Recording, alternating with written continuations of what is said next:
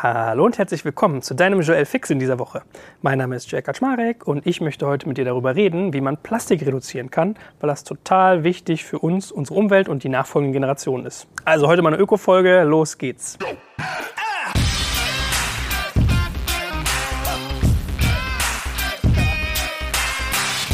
So, starten wir mal munter rein. Warum halte ich es für wichtig, dass wir Plastik reduzieren? Wenn man mal irgendwie den Fernseher einschaltet, hat man, glaube ich, schon sehr, sehr schnell mitgekriegt, dass Plastik einerseits ein unfassbarer Segen für die Menschheit ist und andererseits hat aber auch eine Geißel. Ja, ihr kennt bestimmt diese Bilder von ganzen Kontinenten aus Plastik, die im Meer schwimmen. Also ich glaube, Indonesien ist so die Nummer eins Nation, die irgendwie Plastik ins Meer gibt, sei es durch Verpackungen, durch Sandalen, durch Zahnbürsten, alles Mögliche. Gefolgt von so Ländern wie China und ich glaube auch die Philippinen sind da sehr weit vorne. Doch auch wenn man jetzt fairerweise sagen muss, dass Deutschland vielleicht nicht zu den Hauptemittenten gehört, habt ihr, glaube ich, schon mal mitgekriegt, auch wir schicken unseren Plastikmüll teilweise in Nationen wie Nigeria, wo er verbrannt wird, wo übelste chemische Gase entstehen, die die Kinder dort verseuchen und so weiter und so fort. Also es ist ein echtes Problem. Und wenn man sich mal mit näher auseinandersetzen möchte, kann ich den Film Plastic Planet sehr ans Herz legen. Also danach sieht man die Welt mit anderen Augen. Und es beginnt zum Beispiel mit einer Szenerie, wo eine Familie alle Gegenstände aus ihrem Haus ausräumen soll, die mit Plastik versetzt sind, Teile oder ganz aus Plastik sind. Und überlegt euch mal, versucht euch mal selber zu visualisieren, wie viel bleibt wohl in dieser Wohnung übrig oder in diesem Haus. Ich kann vorwegnehmen, es ist nicht mehr so viel. Trotzdem vielleicht so als kleiner Aufhänger, warum mache ich so eine Folge, der eigentlich über Unternehmertum redet? Per se, weil ich es wichtig finde. Ja, also jeder von uns hat eine Verantwortung und ich finde, Menschen heutzutage sind irgendwie unglaublich rücksichtslos oft geworden und einfach auch verantwortungslos. Also keiner schert sich mehr um manche Dinge. So Wegwerfgesellschaft, das finde ich schade, das finde ich sollte nicht so sein. Deswegen ist mir das aus der einen Sicht wichtig. Andererseits habe ich, glaube ich, einen gewissen Lifestyle, den viele von euch da draußen wahrscheinlich auch haben. Also ich gehe öfters mal essen oder bestelle mir Sachen. Äh, ich habe vielleicht nicht immer so viel Zeit oder nehme sie mir nicht. Und wenn ich es schaffe, da in diesem Lifestyle Sachen mit Plastik zu ersetzen, schafft ihr das auch. Und drittens, wir machen ja auch demnächst eine Podcast-Reihe. Das äh, wird wahrscheinlich erst nach diesem Podcast, über den wir jetzt gerade äh, sozusagen gemeinsam hier genießen, veröffentlicht über Cleantech. Und da werden wir auch öfters mal über Plastik reden. Das heißt, es gibt auch einen unternehmerischen Zugang zur Reduktion von Plastik. So, Fangen wir mal an, wie man sich dem Thema Plastik nähern kann. Ich habe mal so grob überlegt, was sind eigentlich Bereiche, in denen man Plastik verwendet. Und da könnt ihr mal selber auch mitdenken, während ich das so erzähle. Ein Faktor ist sicherlich das ganze Thema Einkaufen. Ja, also das Banalste und Simpelste ist die Plastiktüte, die man im Supermarkt sich mitnimmt. Ich hatte einen Freund, der hat länger einen Laden gehabt, also wirklich einen Kaufmannsladen, wenn man so will, ein Ladengeschäft, in das man gehen konnte.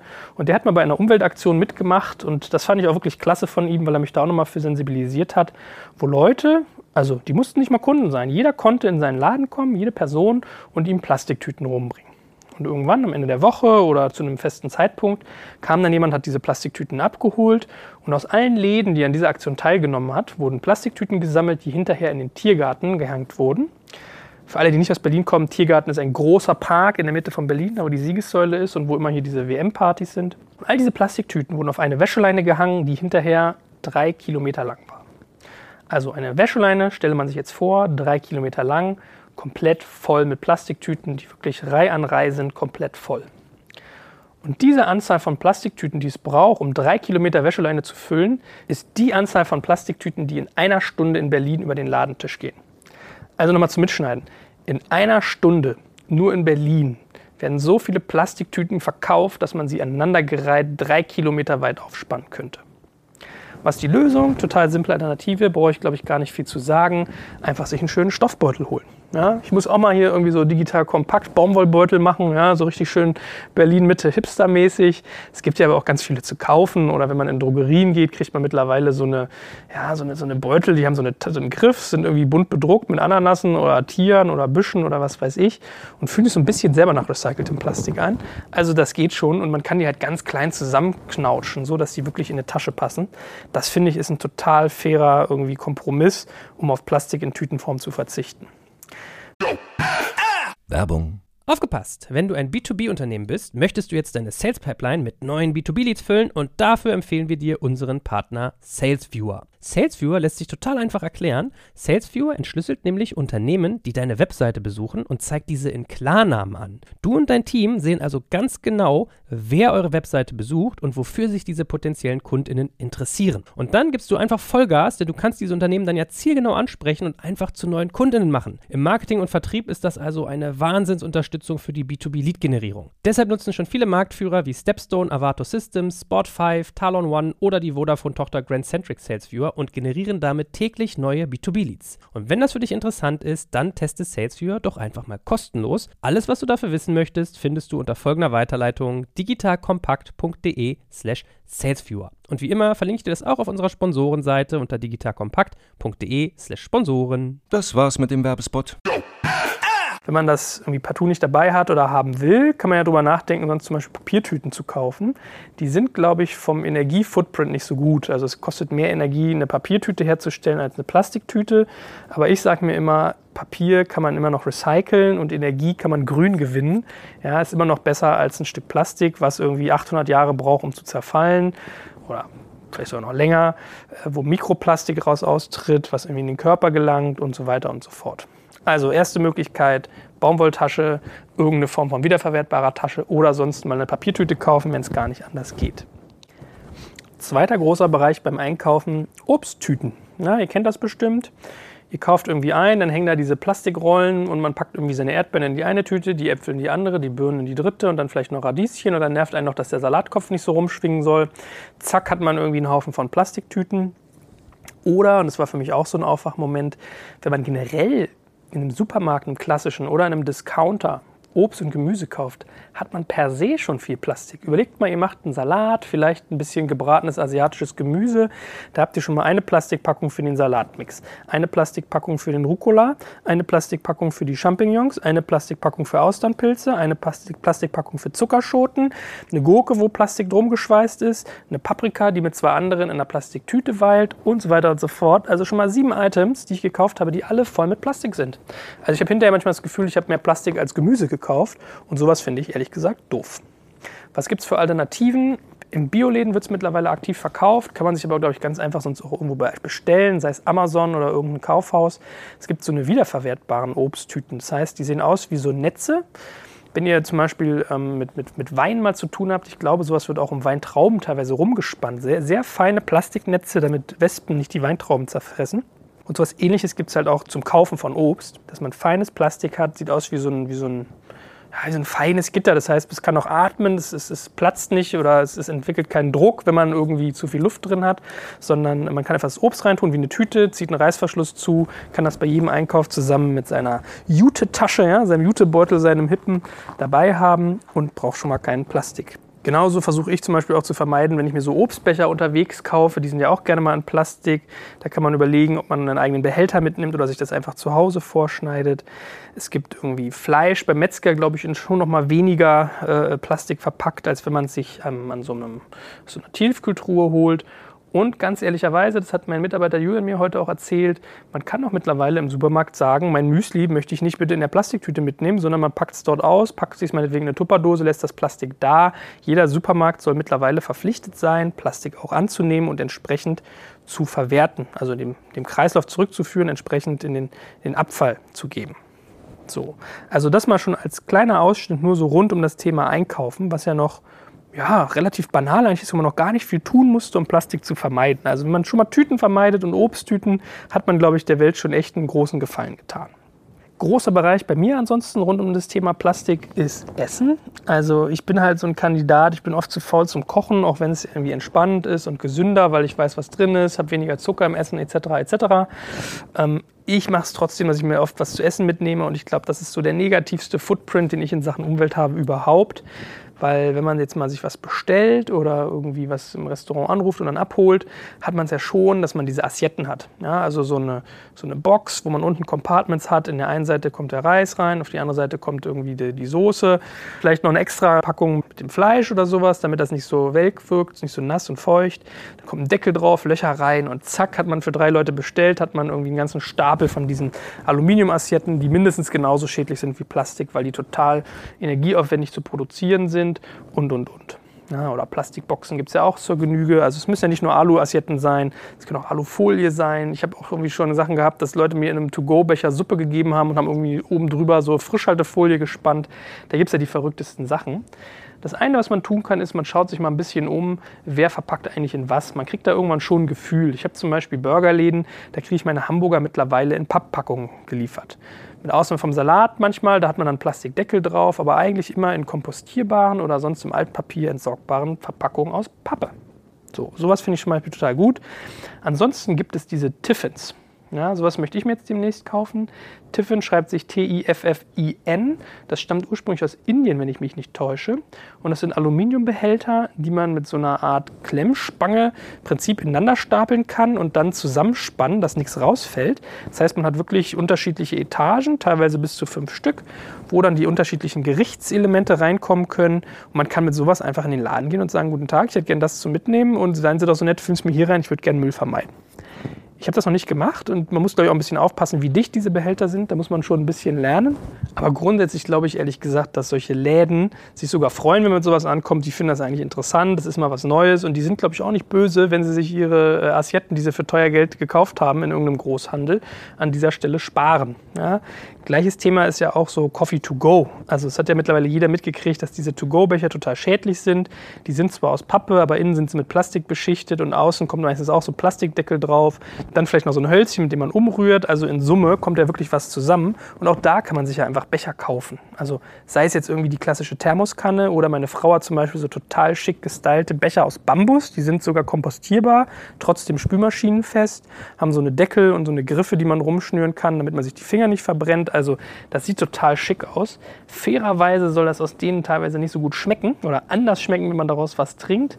Aber dann nimmt man sich halt einen Behälter aus Glas oder Hartplastik, wie man sie zum Sport hat hat oder wie gesagt die klassische Thermoskanne, da findet man Alternativen, denke ich. Ja, also das sind so Momente, wo ich total viel Plastik eigentlich aufbringe, was sich wirklich vermeiden lässt, wo ich so denke, hm, das muss ja eigentlich nicht sein. Auch übrigens in dem Zusammenhang äh, Strohhalme. Ja, also man sieht das ja teilweise in Restaurants, dass das mittlerweile standardmäßig mitgegeben wird.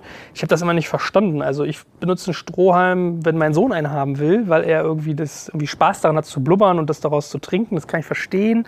Oder meinetwegen in einem Cocktail oder in so einem Bubble Tea, um diese komischen Kügelchen daraus zu kriegen. Aber ansonsten habe ich mal nie verstanden, warum man einen Strohhalm braucht und habe es dann irgendwann mal gelernt, dass es bei Amerikanern wohl zum Teil so ist, dass die das unhygienisch finden, aus Gläsern zu trinken, die in einem Restaurant gespült wurden. Ich finde das exakt latent versnoppt und ein bisschen so paranoid. Aber wenn man schon so drauf ist, dass man sagt, okay, mir ist das nichts, könnte man als Alternative zum Beispiel, nimmt er gerade zu, sich einfach so eine Metallstrohhalme kaufen. Die sind teilweise zusammenklappbar. Zack, hat man irgendwie seinen äh, Hygienespleen in den Griff gekriegt und trotzdem vermieden, dass man so ein Stück Hartplastik hat, was man einmal benutzt und anschließend in den Müll schmeißt, wo es halt irgendwie auf Ewigkeiten verrottet. Ja? Wenn wir beim Thema Essen und Trinken sind, können wir auch noch drüber nachdenken, übrigens über Wasser. Also ein anderes Thema ist ja, dass man irgendwie so Wasserbehälter schleppt, die dann so Schrumpffolie irgendwie ummantelt sind. Also ihr kennt bestimmt so diese, diese Einweg-Recyclingflaschen mit Wasser, eine Folie drumherum und dann so einen komischen Plastikgriff, der einem auf dem Heimweg dann irgendwie immer weiter zusammenknopselt und total irgendwie die Hand einschneidet. Ganz ehrlich, ist doch mittlerweile eigentlich auch ein gelöstes Problem. Wasserfilter, dann vielleicht so ein, so ein Sprudelgerät, was irgendwie einem auch Selters machen kann. Zack, braucht man sowas nicht mehr. Oder ich bestelle mir einfach Glasflaschen. Ja, Im Internet gibt es mittlerweile genug Dienste.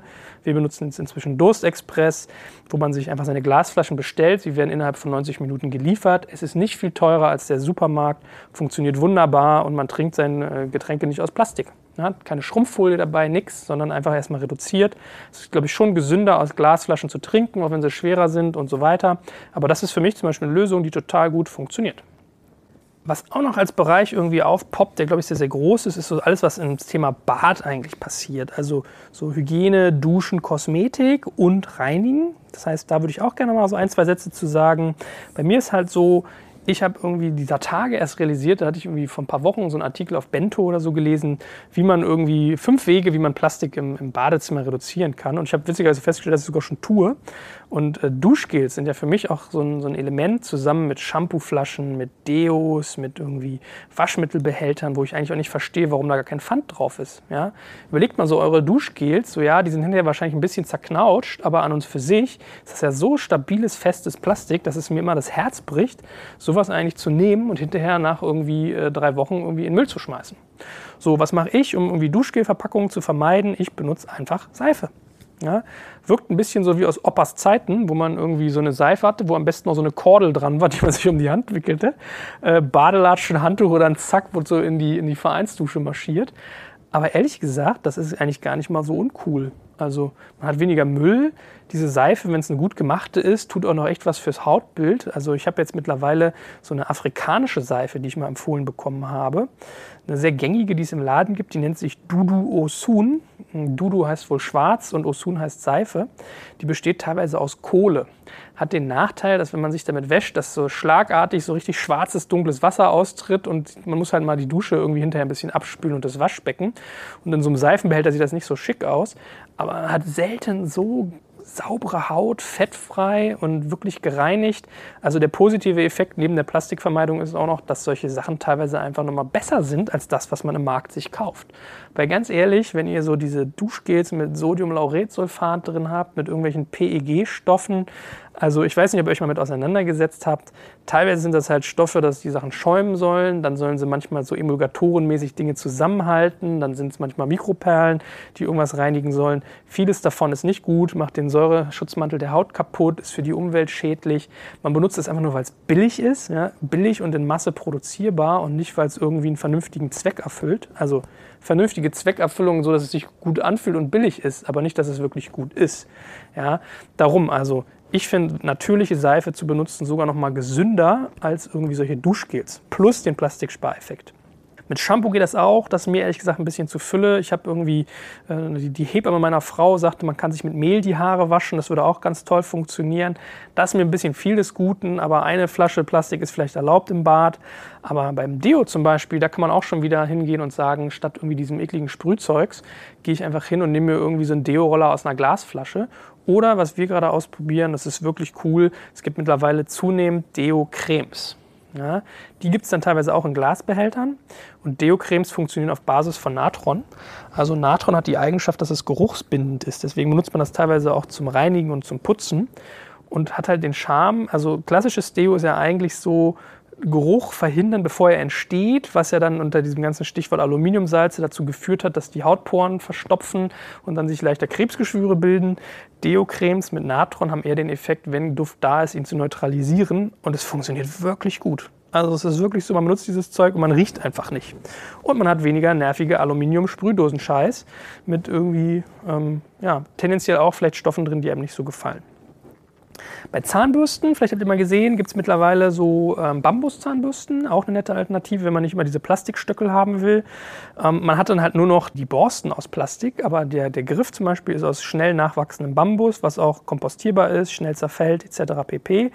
Fairerweise also ich habe es probiert, ich finde die ein bisschen steif so, aber es ist was, was ich aushalten kann man muss sich ja nicht jede Woche irgendwie eine Bambusbürste holen, aber wenn man das mal ab und zu macht, um mal irgendwie der Umwelt einen Gefallen zu tun, ist das ganz gut. Ansonsten ist eine nette Alternative, es gibt von Aronal teilweise Zahnbürsten, da hat man einen Griff und wechselt nur den Kopf aus. Ja, das heißt, man kauft sich eigentlich eine Zahnbürste und es sind de facto drei. Muss man auch mal gucken, hygienetechnisch, ob man dann irgendwann das mal vielleicht in die Spülmaschine tut oder mal desinfiziert oder einfach mal den Griff wieder wechselt.